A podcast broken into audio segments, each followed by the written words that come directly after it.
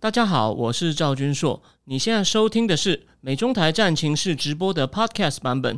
每个礼拜一跟礼拜四晚上八点钟，我都会在 YouTube 上直播，用最口语化的方式，深入分析最新的美中关系与影响台湾的重要国际局势。想要第一时间收看直播，记得在 YouTube 上搜寻并订阅我们的频道“美中台战情室”，也别忘了加入我们的 Telegram 群组，在我们直播与 Podcast 文字区都有连结，可以点进去哦。呃，好的，各位美中台战情室的观众朋友，大家好，欢迎来到第两百四十三集哦。我们今天呢，呃，两个话题性质很不一样哦。那我们先来谈一下，就是我们诶最近有一阵子哦没有谈到的，也就是这个呃中共中共经济的这个大问题哦。那我很早以前，我今年年初就讲过，我觉得它的经济到第四季呢，我应该就会开始出各种问题，撑不住。那严格来说，这个这个预测呢不算全对，但是呢，然后我甚至预测会有些小规模抗议，诶，这两个都错了，诶，我完全承认。可是呢，另外一方面呢，你从我今天第一个内容就知道呢，它的经济呢真的是持续在出问题，而且呢，问题已经大到问题已经大到基本上是呃盖不住了。那现在该怎么办呢？哦，中共有一些他又推出了一些措施，吼，要在哦丢货币进去，这个呢，我们之后再讲。我们今天来讲一个。那个一些最新的数据，从另外一个角度来看，就是说，这个它这个资金外流的问题，我们先，我今天会提供一个数据，然后我会再补充一下有关中共最大的软肋房市的问题，因为呢，有一个很有趣的统计数字，我今天一定要告诉各位，还有就是有关这个中共这个那个这个外汇收支哦，这个 current account 哦。它这个经常账啊的数据呢，我也会引用那个我之前常常提到，也就是当今全世界哦最有名的专家，就是美国这个 Council of Foreign Relations 对外关系协会的这个智库研究员那个 Brett Sester 哦，他的一些哦一些简单的结论哦。好，那第二个话题呢，我们来讲一下这个 Robert Kagan 这位本身我认为我很想找时间进看他的书，他有些书都会翻都被翻成这个。简体中文的这位研究这个美国外交政策哦，一位国际关系专家，他呢非常惶恐的写了一篇六千字的长文，讲就是说，川普要回来了，川普要回来了，救命哦！他描绘的场景哦，如果我们把文章遮起来哦，老实说写的很好，只是你也太夸张了吧？他为什么夸张呢？所以呢，他文章出来后呢，就有《华尔街日报》的保守派保守派的评论家呢。那个 Holman Jenkins 呢，就写了一篇很严重的，把它双回去。那这个他们的交锋，还有这个 Robert Kagan 他们到底在焦虑什么，在崩溃什么？我们最后最后再讲哦。那个那个聊天室有人问说，新闻的新闻礼拜四才会出现哦。他他一个月出现的频率会是两到三次，好吗？哦，那有一基本上有一半呢，还是我自己独挑独挑这个这根梁，好吗？好，那其实哦。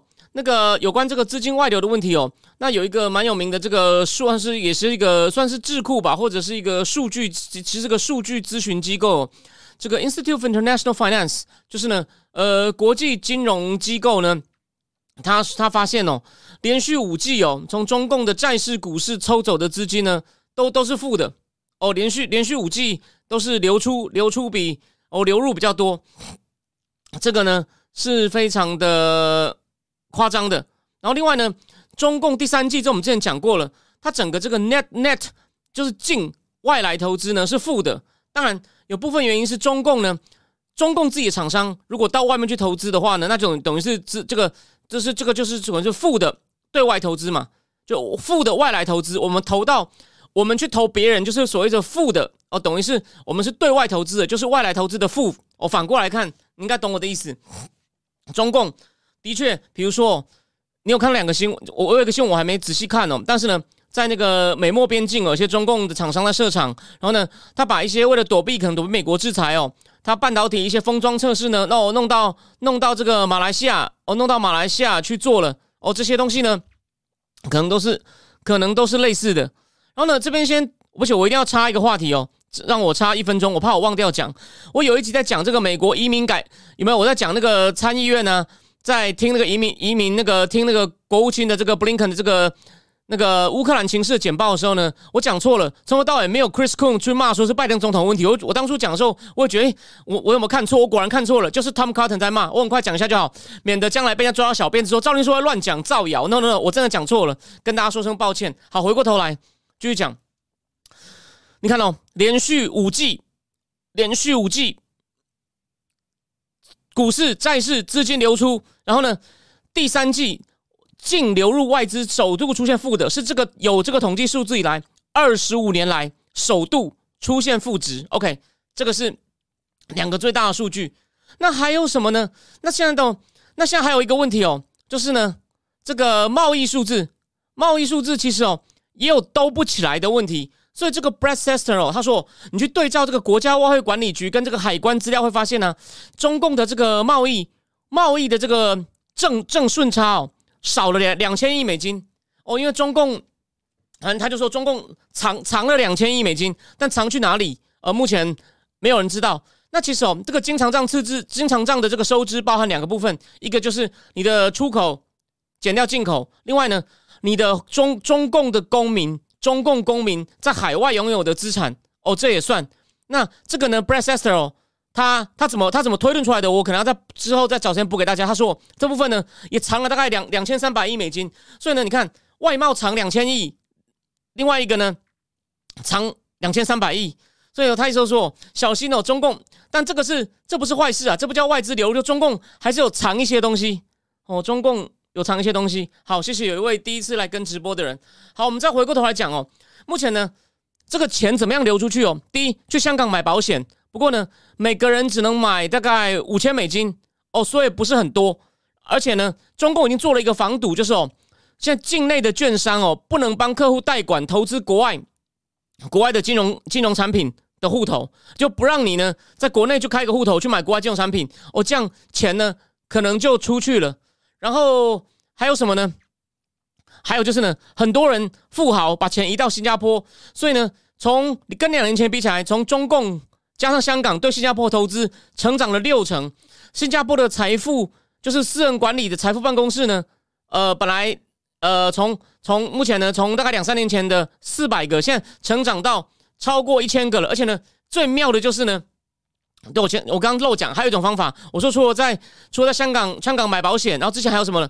在国外在国外什么？就是呢，比如说在国内开户买国外的的那种金融产品，还有一种呢贸易造假，我。假装汇钱出国，像我自己，我自己就要我自己白天的工作就是跟各国经销商联系，开一张形式发票给他们，请他们按照上面的金额汇钱。那现在真的是管很管很严哦。我在我在我有在跟一家对岸的很大的公司在谈第一笔订单，只有一只有钱金额很少，因为他只要买一台先测试。But but 他光银行汇钱就问了我好几次问题，到现在还没处理完，所以你就知道银行真的是哦防很严。好，我们回过头来，你的那个什么汇出去的金额，就是呢，假造一笔订单。比如说呢，我我只是这样讲好了，我只是去，我只是去跟人家买便宜的东西，可是呢，我把价格膨胀十倍，我把钱汇出去，哦，大家再分，所以他们就发现哦，中共跟新加坡的贸易数字呢，两边也对不起来，也就是呢，这个贸易数字哦，可能可能也有问题。可能也有问题，所以啊，其实哦，还有很多这种灰色地带，还有很多灰色地带。那还有什么呢？那个当然了，跟二零一五那次它股市大跌，人民币有几天大跌呢？那一年呢，总共流出去大概一兆美金。所以呢，中共就是那时候我开始收紧，所以呢，现在大家就开始想办法。那当然，这两次比起来呢，流出去的目的地有有差别了。比方说，目前呢，好像在今年呢，在在美国买房产的大概才一百三十亿美金。这个呢，比以前其实少很多。那加拿大已经禁止外人买房了，所以呢，其中一个什么日本，日本，日本，日本说来看日本的房子，其实线上看哦，七成都线上看，不用看到实体哦。在日本买房来问买想在日本买房子的人呢，增加了三倍。根据日本的房仲说的，因为呢，现在日币对中对那个中共人民币也跌很多嘛，日日对日币也跌很多，所以呢。很多人在日本买房子，在澳洲买房子也是哦。他说，在澳洲呢，目前他们要看的房子中位数呢，以前大概是大概三十万美金，现在跳到七十七十二万美金了。为什么？他要买比较大的房子，因为真的是要真的是要自己住的哦，你就知道，所以往澳洲买房，还有杜拜，杜拜今年申请这个 Golden Visa 哦，Golden Visa 的那个人呢，哦，成长了五成多，那很多呢都是对岸的人。当然，欧洲欧洲好像现在比较没有那么流行的收比较紧的，欧洲有这种投资签证，好，欧洲有三个国家有葡萄牙、爱尔兰，好像还是希腊还怎么样？哦，第三国可能记错，这个呢好像目前就因为收紧，所以呢就就在防堵了。可是呢，那美国在美国买地产也减少了，他们现在转到哦日本跟澳洲，还有呢新加坡，好吗？然后等一下，我先看一下留言哦。命老师林谦说，希望中国赶快挖解，先搞下去。我对赖清德中国大选不乐观，可能只能小赢。立委应该蓝白过半，逼六成。这个问题我们礼拜四新闻会来，但是我们我们还是会讲一下这个话题哦。呃，我懂你的意思。目前应该这样讲啦。我我我觉得哈，那个因为现在有一个，我先插个话题哦。那个我等一下再讲。好，我先继续讲下去。所以你就可以看到啊，中共的资金呢，哦，持续储蓄外流，这个是这是肯定的哦。这是肯定的，真的，它这次的速度哦，没有像一五年来的那么猛，但还在持续。那这边呢，我要再提供给大家几个数据哦，就是有关中国房地产的数据啊。其实你现在看民意，民意就说华，不管是华尔街日报，或者是你看它公开资料，比如说那个什么链家地产协会，那个大公大的大城市呢，都才就是跟去年比啊，都才跌零点几，所以它每个月都跌一点点。所以呢，目前看起来呢。就说大家以前都认为中中共的房市不会跌，算是神话破了，可能跌得很慢，所以我才说它是慢动作金融危机。可是根据另外 Bloomberg 一篇锁起来的文章哦，因为是我看的，我是他订户，但我只是一般订户，我是普通订户。他普给普通订户一篇呢，他引了一篇高级订户锁起来的文章的一句话，他写哦，其实他说你去你去看一些主要的城市哦，哇，这个难怪我觉得这比较这比较正，他说是跌十五。哎，十五就有点味道，因为在在这种很大的金融危机啊，通常都会至少跌个两三成哦，都会跌两三成。所以说，所以说的确哦，那个如果原来只这样子跌个大概一两两三趴啊，那这个金融危机有点太慢了。那么可能我们从目前很多人房贷缴不出来。哦，房贷缴不出来，或者用各种方法骗贷等等的方法，感觉啊，这个不太像只跌两三趴的问题。所以啊，Bloomberg 那篇文章一开始他举了一个一个人，他就是一个化名，说这个人呢，他心情上很不好，他呢薪水被减三成，股市跌两成，然后呢房地产投资也跌两成，有没有？啊，那房地产我之前反复讲过嘛，它占了家户的这个资产的七成左右。哦，他们可能没有买那么多股票，没有买那么多债券，哦，可能。然后呢，主要都是压在压在房地产上，所以呢，占七成。那当然，每个地方跌幅可能不一样。这个十五怎么算出来的？我说我只看到一句话，可是这个提供一个线索，就是从我们现在看到一些，如果有人转贴一些微信、微博上的一些惨状啊，其实是比较像的哦，比较像的。所以啊，anyway，哦，那个，所以 anyway，我的意思说，现在情况呢，在我看来呢，中共的这个事情呢。其实蛮不妙的。那习近平有要救市吗？他还是你看嘛，你现在开始看到了嘛？现在我早就告诉你，他在脱虚向实。有没有看到现在一些新闻报道？哦，比较明确的在讲这些事情了。好，那我最后呢做个很快总结。我们等下在在讲第二个话题前，我们先插一下国内选情哦。我们先插，我们插一下国内选情。我说我这边总结就是呢，你看着好了，这个他的他的金融危机哦，慢慢要变得比较正常了，就是没有那么慢了。那再来会不会出事呢？虽然我目前的预测是错的，我完全承认，就是我预测的后面后半会有些小规模的抗议还没有发生。但第一还有两周，我们再看看。哦，如果没有的话呢，就错吧。反正我本来也就说小规模抗议没有错吧。我说比较大的要过完年后，过完年后哦，小的小的我也说了嘛，就是压下去嘛。那那那某种程度上就是只是一个。就是一个前菜，那前菜也没有发生，那前菜没有发生，不影响主菜会不会上。但主当然，我现在错了一次，也许我要保守一点。那主菜什么时候会上？反正我还是预测过年后应该会有 something 哦，因为我刚刚讲的，就是彭博真的访问了很多个案，他那篇报道是报就很多中产阶级啊，哦，现在都相当惨，房子价值大跌哦，然后呢也不太敢，我不太敢投资，就是财富缩水。哦，那现在也不太想投股市，所以呢，就是真的是，所以呢，它整个买气啊什么呢，都在全面的下滑。我们就继续看，哦，再来会再来会发生什么事？那再来讲一次，习近平其实没什么要救市，他救市好像只是为了外界看着他，你们看着我，那我就救一下，救一下，免得免得外资加速说呢，既然不救，那赶快逃啊！我觉得他只是在撑住，他没有要把信心拉回来，他就是想要就是用一种他以为用技巧性的方式把泡沫戳破就可以，但这个泡沫原来实在太大了。你真的是想得美哦，这就是我的观说他会算错，他以为让慢把泡沫慢慢的破掉，他就过关了，就可以把经济脱虚向实，变得像德国。我再讲一次，你想得美，这个算盘到一半会错，你就说你凭什么这样讲？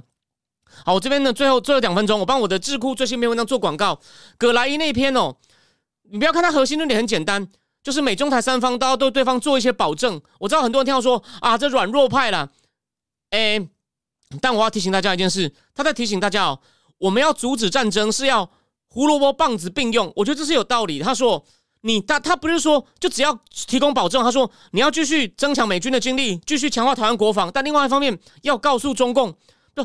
如果我就说，只要我们大家都不乱搞，没有人想打，他觉得你要你要完整，我觉得这个逻辑你要考虑一下。但是说，如果你只是强化军力，而且不止只有他这边讲，去年就有一篇讲类似，你只是强化军力，那中共就会觉得时不我与，那我赶快先打，免得你强化到我来不及，懂我意思吗？所以他就说，一定要这个强化军力跟保证并行。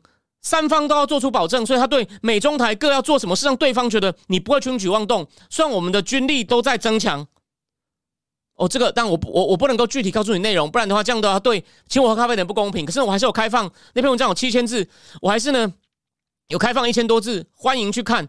若而且呢，我最后还补充了，葛莱伊是讲当下三方要如何克制，所以呢，这这这篇文章很重要啊。你看，我我每个礼拜三会去开一个会哦。就是在那个杜杜大神、霹雳大神的办公室开一个会哦，然后呢，他们上他们就要研究每个礼拜网军在炒什么话题。两个礼拜前，葛莱一篇文章一出来，可能跟多安有关的网军就在炒这篇，因为它里面有讲到这个，你公开新闻都看到，葛莱伊说赖清德要宣布废除台独党纲，就是就是这种保证，对不对？你先就说你你自己给意见，我只告诉你说这个东西马上就变话题。所以果然赖富上礼拜接受谢振武专访的时候。陈敏凤不就拿了一篇文章来问赖富，但这个问题太敏感，他不能提早讲，所以赖富把这问题闪掉了。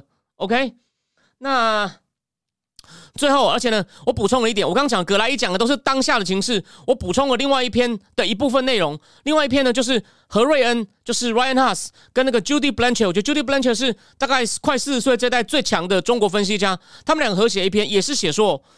你不能够，你不能把中共威胁只只准备在军事上哦。你你放，这不是软弱派。他说我们是要全面性的加强台湾，你不能只单压军事。所以他一直在批评我很欣赏的 Eldridge Kobe。他说像 El Eldridge Kobe 这样的人呢，就是类似只知道一直只这一直讲我们备战，那真的只会加速打起来好吗？这他一说，但他不怀疑他的用心，只是说他这方法是错的。但其实哦。我以前的老师哦，朱云鹏，经济学家朱云鹏，他是国民党的，但我跟他现在的政治立场观点差很多。可那他还写了一篇给和平一个机会，他就说美国有些鹰派哦，就是就是要来搞中共啊。他第一个举的战犯就是 Eldridge Kobe，哎，这表示他其实也蛮用功的，他也有找对人呐，他要骂有骂对啊。我们常常不是讲国民党会乱蓝营的会乱骂，他这次没有骂错人呐。Eldridge Kobe 就是千夫所指的最鹰派的人，不过他在川普团队里面哦，好。那所以呢，你看，这就跟川普有点关系了。所以我最后讲一下，那这两个人，他们意思就是说，其实哦，习近平他想要宰制全世界，他的确用各方面在想要搞台湾，但是没有，他没有用军事打。这跟我的观点比较像。我不是反复讲过，会越来越挑衅，越来越嚣张，但不会真打。因为呢，他真的打下去，他们的论点很简单，是他的代价太大。低碳可能打不赢，就经济被封锁。被制裁，大家全部开始防他哦。美国就加强部署。第二，他打完台湾，他也不一定能统治得了。所以他说，习近平每次算一算呢，他他其他战略就完了。他如果他为了打台湾，所以他认为他理性算计后不敢，除非除非他没有别的选择。我记得我在这边也提过，我接受希望之声说访问的时候，我也讲过，我说，除非他内部快镇不住了，他内部就要快失去权力了，他可能才这样搞。哎，所以我跟他的。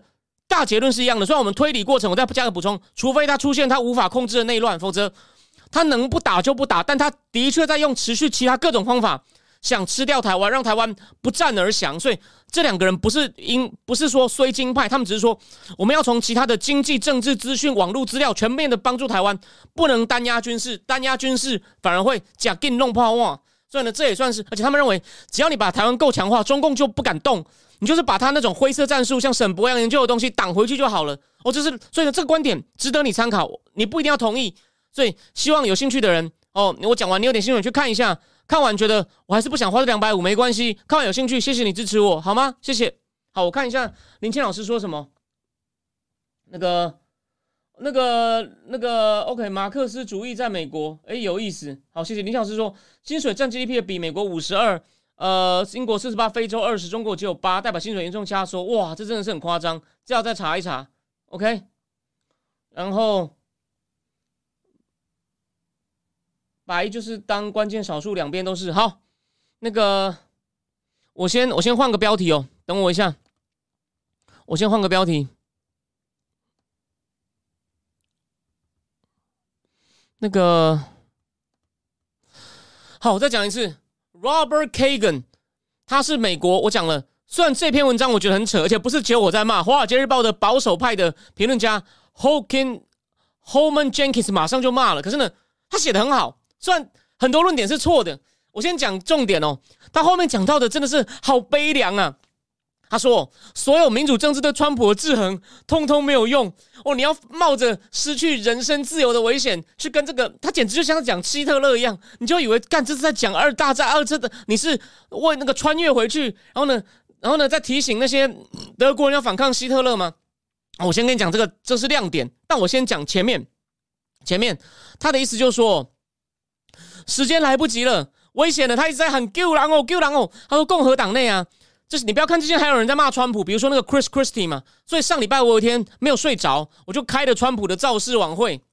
我先跟各位讲，他不时还会戳中共一下，所以呢，我知道现在有些人跟我讨论，比如说有些人会在私讯跟我讲说，他说赵先硕，那个老实说，我真的不知道川普回来会怎么样，我不知道川普回来会怎么样哦，他说不定呢又想跟中共做地哦。哎，我提供你一些，就是呢，其实他四年中他累积很多经验跟教训了，所以呢。他在演讲，我大概听了，他去了那个 New Hampshire，我大概听了一个小时，就这样边睡边睡觉。我是会让自己睡着，或者说晚上会有点脑子动太快睡不着，我听听那些英文的 podcast 就会慢慢睡着。川普就就讲到。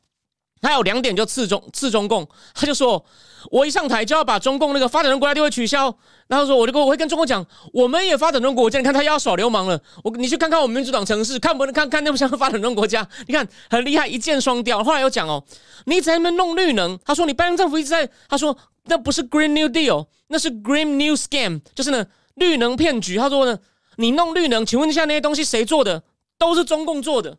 好。”你看，所以呢，他其实他其实是有警觉的，就是呢，你这个东西表面上看为了全世界，其实呢又肥到中共。我只是先，我先我先提一下，我先停一下。OK，谢谢。又有人在讲，你是第五个了，有四个人私讯跟我讲那个站台的事件。好，我回过头来，我们先回过头来。他说，他说共和党人呢会慢慢团结一致，没有人敢，没有人敢骂川普，而且呢，甚至都谄媚他，以求分一杯羹。其实这有可能有道理哦。所以呢，在那个什么，在川普在 New Hampshire 讲话的时候，讲到 I like Ramaswamy because he like me. Ram Vivek Ramaswamy 就是我讲过的，这个我算对一半吧。你有在看我脸书的人就知道，我三四月就说大家要注意这个人，结果他五六月火箭升空，哎，又掉下来了。所以呢，我对一半。他五六月红的不得了，哎，就有人开始打击他。那好，再来，他说，他说在到时候哦连华尔街日报，连华尔街日报都不敢骂川普。然后呢？那个共和党建制派也不敢骂他，大家就全部团结在一起。这是他第一大段的论点。哦，细节你不需要知道那么多，没有错。华尔街日报虽然都在狠狠的骂拜登，不过呢，他对川普其实没什么好话。这华尔街日报比较像共和党的主流建制派哦，主流主主主流主流保守派，主流保守派。好，再来，他再来就讲说，他就看哦，他说说川普呢。他然后他又讲到一个司法，他讲到川普背的官司，他说川普会把它当成他这边的比喻，他这样写的很好。虽然说我并不同，写的很妙。他说这些官司又像金刚身上的锁链一样，川普就随时可以把它挣脱掉。那这是他比喻，很好笑。他的意思说，为什么川普要求电视转播？他说你这样可以把你转播反而变成一个英雄，你播啊，你播啊，没有问题啊，你播啊。所以他就说，我们司法也治不住他，而且呢，也不可能那么快审完嘛。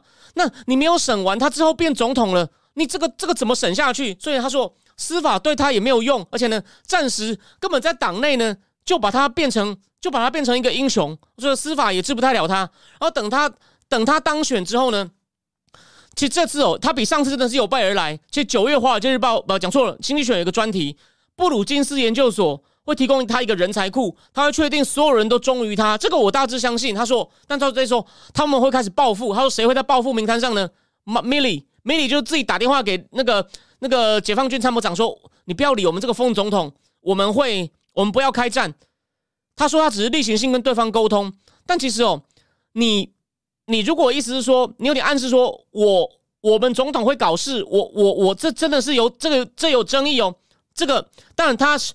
足不足以启动法律调查？我们再谈。他说，Milly 还有他第一任的参谋长 Kelly，哦，还有这个 William Barr，后来批评他的，可能都会倒霉。这种我们再来看一下。他意思说，他再来呢，他换上很多自己自己官员的人。可是我这边提醒一下哦，要换上足够自己人来办事情，这不一定是坏事，除非你干坏事。如果川普做了，哦，他真的变得沦为政治报复，我也会出来批评。但我提醒各位。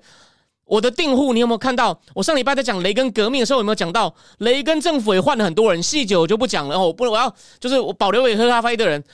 雷根时代就有潜力。他们说，我能不能透露一点？尼克森时代就是人换的太少，不能够执行我们的 agenda。那那川普第一次是莫名其妙选上的，有点准备不及，所以第一第一任呢有太多不符合他的人。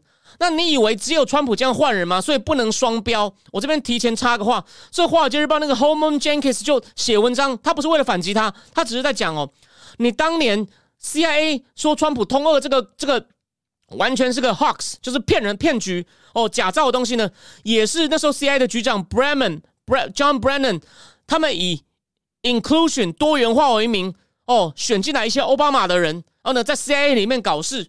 那美国以这个。这个叫做以平等 （equity）、diversity 跟 inclusion 这三个名词，在校园里面，甚至在媒体里面弄一堆左派这件事情。我的正经智库后面有一个月会讲一本非常重要的书，我先卖个关子，但是我已经开始看了。那这个名词呢，最近哈佛大学、宾州大学这个反犹事件呢，也是他们以这个 inclusion、diversity、equity 之名呢，哦，里面都有很多行政人员来确保校园，把校园弄成一个毫无言论自由的地方。而且都双标，这个以后再讲。这个呢，这个呢，我以后会在正经智库里面专题来讲，让你了解美国社会面临的情况。好，我们回过头来，他就说，法律也治不住他，他里面呢会报复很多人，而且他还举个例，就说他会随时川普就会，比如说他就说民主党，我们现在官员也治不住他，官员会被他换掉，法院对他没办法，然后呢，国会对他呢也没有什么办法，而且还有个论点哦。川普还是个平民，我们现在都拿他没什么办法了。他当了，他当了总统后，我们要怎么办？法院也没办法，媒体可能也没办法。他说，有些人有些总统，他第二任上来嘛，他希望自己留下好的遗产。他说啊，川普没有用，他跟拿破仑一样啊，只想着自己。所以最后可能就是我们要发动一些街头抗议。可是呢，真的会有用吗？哦，所以呢，他讲的非常的悲观。他还说，他还做了一个很妙的比喻。他说，你要你要法院去审判川普呢，就很像当年如果罗马的元老院要判。这个凯撒越过卢比孔河，这是违反元老院命令。他说这个毫无，这是毫无意义的。就是呢，凯撒就是凯撒。你看他把川普呢一下子比成希特勒，又比又又比成凯撒，他真的是吓死了，就非常的焦虑。说你用法院想要去处理川普问题，就很像当初元老院想要去判凯撒经过卢比孔河是不不不合法的。所以我觉得写的很好，很妙啊。虽然我不同意，我不同意。所以他意思说，再来呢。有些人的自由会受到限制。他说：“我们当然不会变成那种威权体制下的暴政。可是，呢，川普再来，有些人的自由会被侵害。你如果你如果敢反对他，他就会说：我们有些左派分子、共产党分子、哦，激进分子，他就拿这些理由修理你。嗯，他还举了一些哦，共和党的参众议员的一些话，说什么？”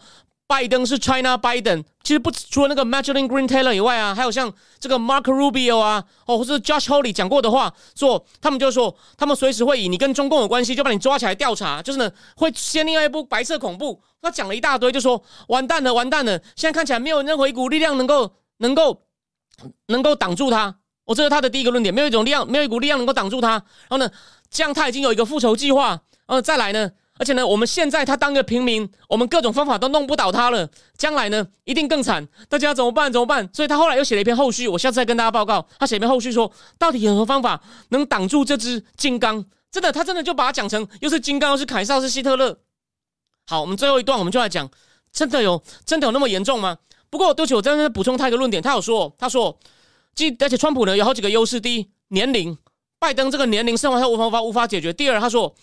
这次有点很特别，就是呢，他说以前如果是一个新人挑战现任者，那新人你可以说他选上你不知道会怎么样，让挑起他不确定感。他说，可是呢，川普他在任的时候怎么样，大家都看到了。这我提醒大家，而且这一段是他，我认为，你看他毕竟是有一定学术实力。我虽然骂他这一篇，但是我说他好像写的很好。这个人他写美国外交政策，我很想看。他就讲了一大段，这段真的就是连他都不得不承认。他说，川普为什么会赢？因为大家知道选他再来会，你比较知道会怎么样。因为在他上一任呢，没有乌克兰，没有中东战争，没有通货膨胀，没有没有撤军哦，没没有撤军，没没没有没有撤军，没有撤军撤的乱七八糟。所以他也就说拜登政绩不好啦，连连这个把川普骂到死的人都这样讲了，就说我们麻烦了，现在各种方法挡不住他。然后呢，第二，川普已经准备好复仇计划。第三，拜登那么老，政绩又不好，完蛋了，所以他非常的焦虑。好，我们现在来讲《华尔街日报》的 HOMAN Jenkins 怎么反击他。，HOMAN Jenkins 就说：“The never Trumper never learn。”就你们这些人哦，就是因为讲这些五四三的阴谋论。才会反过来，也激起了右派保守派的警觉，更要支持川普。他说：“你们就是这个，就是他说是 self defeating。”我再补充一点，self fulfilling prophecy。你呢，就是在那边乱讲，就是在那边乱讲，根本就没那么严重。川普有很多缺点，但是把他讲成这样，我再讲一次，他们这次哦，我不认为会弄到什么政治追杀。我刚讲了，Milly 如果被证明他打电话的时候呢，真的有讲到说我们总统会乱搞，我。是你跟你谈，那不就政变吗？那这当然可以查。那其他如果只是在媒体上批评川普的这种，如果川普找理由，比如查税修理他，我也会讲这样不好。Don't do it，Don't do it。所以我们继续，我们继续看下去。但是照他的说法，就是呢，川普会哦用各种方法找出各种理由去打击当初批评他的政敌。哦，我我不认为，我不认为会到这一步。是我这样讲一次，是你类似炮制。你先炮制东西弄川普的，你把联邦政府武器化的人，这个当然应该追究啊！他们破坏国家体制，我再举个例嘛。你我们记得不要双标哦，川，而且呢，你以为这个 Jenkins 挺川？他说你们川普，他说在我看来，川普太老、太孤立、太 ADD，他根本就没有什么，他做不到独裁者，他想当独裁者只会变一场闹剧。他对川普并没有好评，只是就是你们在那唯恐天下不乱，才会呢。把保守党人也都弄个跳起来，所以你们根本就自己实现。你越越讲的越严重，越不想让川普当选，你们的后果就跟当初希拉蕊弄一个通俄门，反而把川普推上去一样，就是你们都假定弄炮话，都自己自己搞笑。你们以为这样能搞掉他，反而引起众怒。他讲的意思是说，你这个 Robert Kagan 也是这样。我我为什么为什么为为什么我为什么这样讲哦？第一，它里面描述那种都是真的，就像好像。照就说川川普会照麦卡锡的剧本走一次，我想请问你，上一次我再举一次，我以前直播里面讲过，连连我上礼拜的支付费直播有提到的那个 Posner 法官 Richard Posner 法律经济学的始祖，他几年前写过一篇文章说，川普讲话常常会觉得他要破坏民主，但实际上他有没有做呢？他没有。当然，你因为他这样讲，你怀疑他，你不投他，我一点意见都没有。我也觉得他应该改，可是就是你不要在那，就是你没有发生的事，你不能乱讲，一定有啊。然后还说完了完了没有救了，但那就是你这样子真的只会让人家觉得，川普讲的是对的，就是建制派的人一直想一些阴谋诡计想搞我啊！而且我再讲一次，我我再讲我我我我再我我我再讲一次，我要讲一次，我再举个例哦，这个东西真的很重要。你跟人家谈的时候呢，如果我我论点借你用，川普讲话像不像菲律宾那个独裁者杜埃特？有些地方有点像，像不像埃尔段？像不像普丁？有一点。但你有想过，埃尔段、普丁，像我曾经就谢谢那个像那个查核事实委员会的，应该是执行长黄兆辉的邀请哦，去看那个菲律宾那个诺贝尔奖得主那个 Risa 的纪录片，他就成立一个新闻网站 Hapler，被 Duality 真的是用各种方法骚扰、查税、弄一堆官司。你有想到其他的独裁者是不是用查税、官司、逮捕、下狱、放假新闻搞你？请问一下，川普只是嘴贱，跟他们一样？是谁？川普被谁陷害？是谁身上被背一些官司？谁被弹劾了两次？还有一个一月六号完全不符合程序的调查委员会说要弄他。那个调查委员会七个，应该是九个民主党人，两个共和党人，而且两个都是穿黑。连这样班农在他的节目里面都有讲到说，将来我们成立的委员会一定要符合程序正义，多数党人多一点，但比例大概就是六四，副主席一定要有民主党的。那班农难道有说我们要报仇，我们也弄一个九比二吗？没有，班农说我们就是要按照规矩来，按照规矩做我们的事情。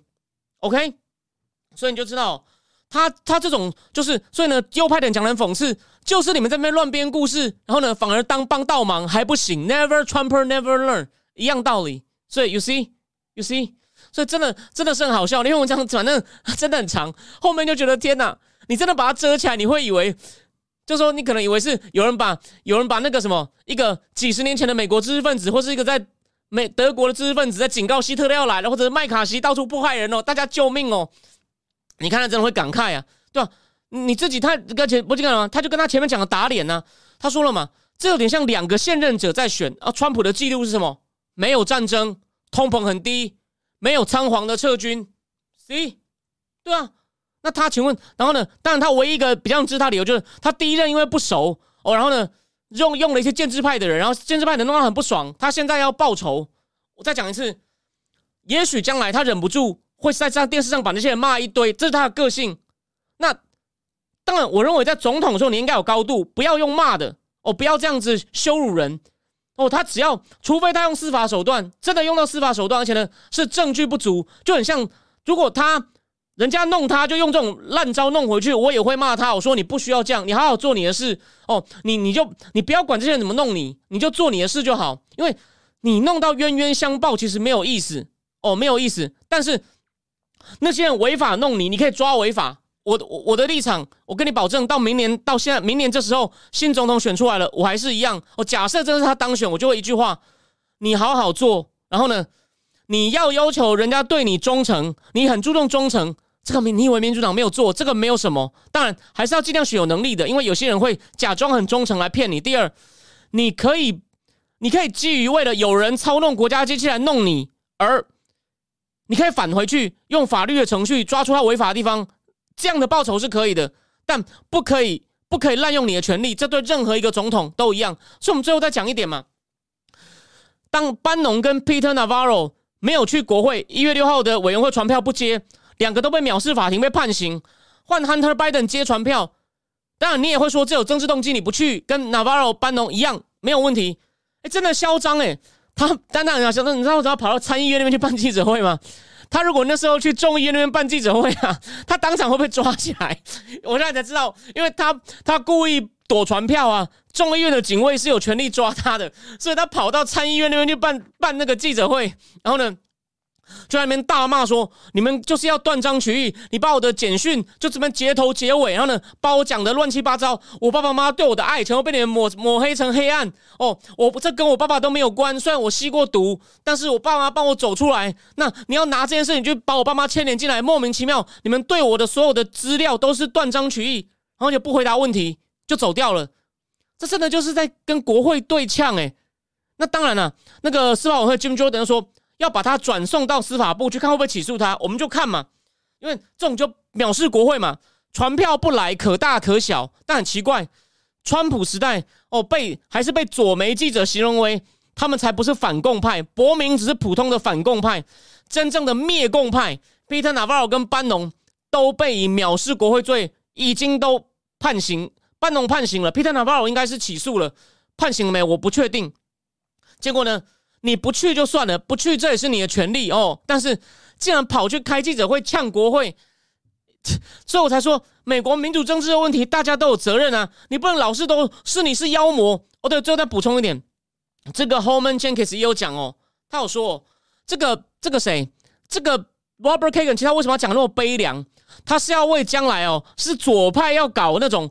破坏宪法、破坏法治的抗议呢，在做暖身，是哦没办法了。他说：“你们呢，就是呢，先把人家妖魔化，然后呢，甚至因为他是妖魔，所以我可以为了为了打击你，我可以任意说谎。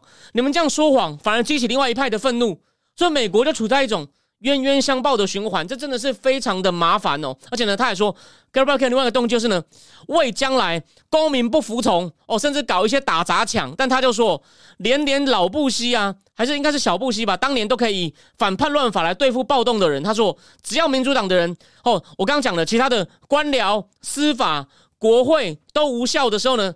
他们在街上动的时候呢，他说川普这些人绝对不会客气，会用反叛乱法对付你们。他第一任就考虑过了，所以呢，大家等着吧，希特勒要来了。你相信吗？你相信吗？那这样讲好了，假设假设民主党人要抗议川普很没有问题啊，民主政治如果弄到打砸抢，然后呢，如果川普真的用比较严苛的法，那请问一下是打？难道这样就是都是川普的错吗？你说他也许用法太苛，那我可以接受。但是请问一下，如果弄到打砸抢，难道川普要不做事吗？所以一样道理啊。好，谢谢。有人说今天好精彩，讲的好爽哦。但那文章不好看呢。我本来说我要减轻减轻我的那个负担，才每个直播时间少一点。但是但那篇文章真的写的很好，所以说了嘛。所以我说我是就事论事嘛。我虽然说把他的论点骂得一文不值，但是我还是觉得 Robert Kagan 是个有才华的人。虽然我的立场跟他不同，对他推论也不同意，但他写的那种真的是，你是你是那边人，就是会被吸过去，所以他还是有才的。OK，然后他对美国外交政策的历史什么，我还是推荐这个人。再讲一次，本节目就是就事论事。对你讲对了，到底谁像纳粹？对，所以 Anyway。好，四十分钟了，四十分钟了。那我原则上讲到这里。那最后，最后预告，最后预告一下，礼拜四会有西文来，我们要玩一场模拟辩论赛。我扮谁？这是我的荣幸。John Mersheimer，西文要扮谁？Stephen Pink 写那个人性本能，红蓝翻译那本好书，他们两个要变启蒙，让人类社会变更好吗？那个内容直接看英文，我是躺在床上边听，连因为。因为一些音量的关系，连我都没有完全听懂，所以我还要再花时间仔细听。我跟西文两个会用把它翻成中文版变给大家看，很精彩。你看两方都高手，有没有？这个礼拜四哦，谢谢，请大家多捧场，好吗？那我我们就哦礼拜四见。除了这个，还会讲一下。好，最后好了，我花两分钟讲一下选举。目前看起来蓝营民调追进了，所以赖富可能要辩证。我曾经在另外一个地方讲过，赖富我认为他当好一个总统准备了，但他选总统真的有点老套。少招对年轻人无法感动。他上礼拜接受谢政武专访的时候呢，最后一段跟年轻人喊话，内容很好，但那个表达方式实在太老套，年轻人就会觉得，哦哦哦，还是听阿北送啦，这是个大问题。还有最后最后忘了一件事，有一位应该是支持科，但他他不是盲目支持科的人，他写了两段非常长的来跟我对话。不好意思，我本来今天要跟你要回应你，因为我觉得你写的很长很好。因为你是认真，你不是乱讲，这种我都愿意回应，就算我们立场不同。不过呢，我今天因为一些下午工作有些小状小状况已经排除了，我忘了带来准备了，我会准备好，礼拜四应该有时间回答你。我们礼拜四就谈选情跟模拟这场大辩论。好，非常谢谢大家，就这样，我们就我们就礼拜四再见，晚安。